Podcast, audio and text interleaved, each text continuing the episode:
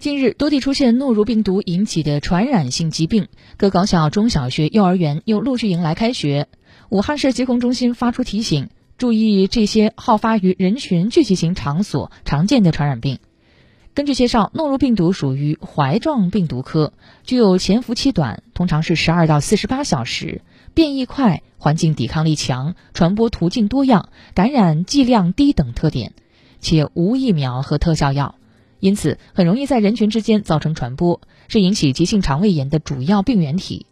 诺如病毒感染属于自限性疾病，多数患者发病后两到三天即可康复，少数婴幼儿、老年人，特别是伴有基础性疾病的老人，可能会有脱水等较为严重的症状，恢复的比较慢。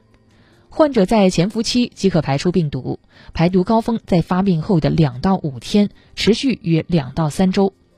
预防感染诺如病毒，个人和家庭应当注意：饭前便后勤洗手，果蔬食品清洗干净之后再食用，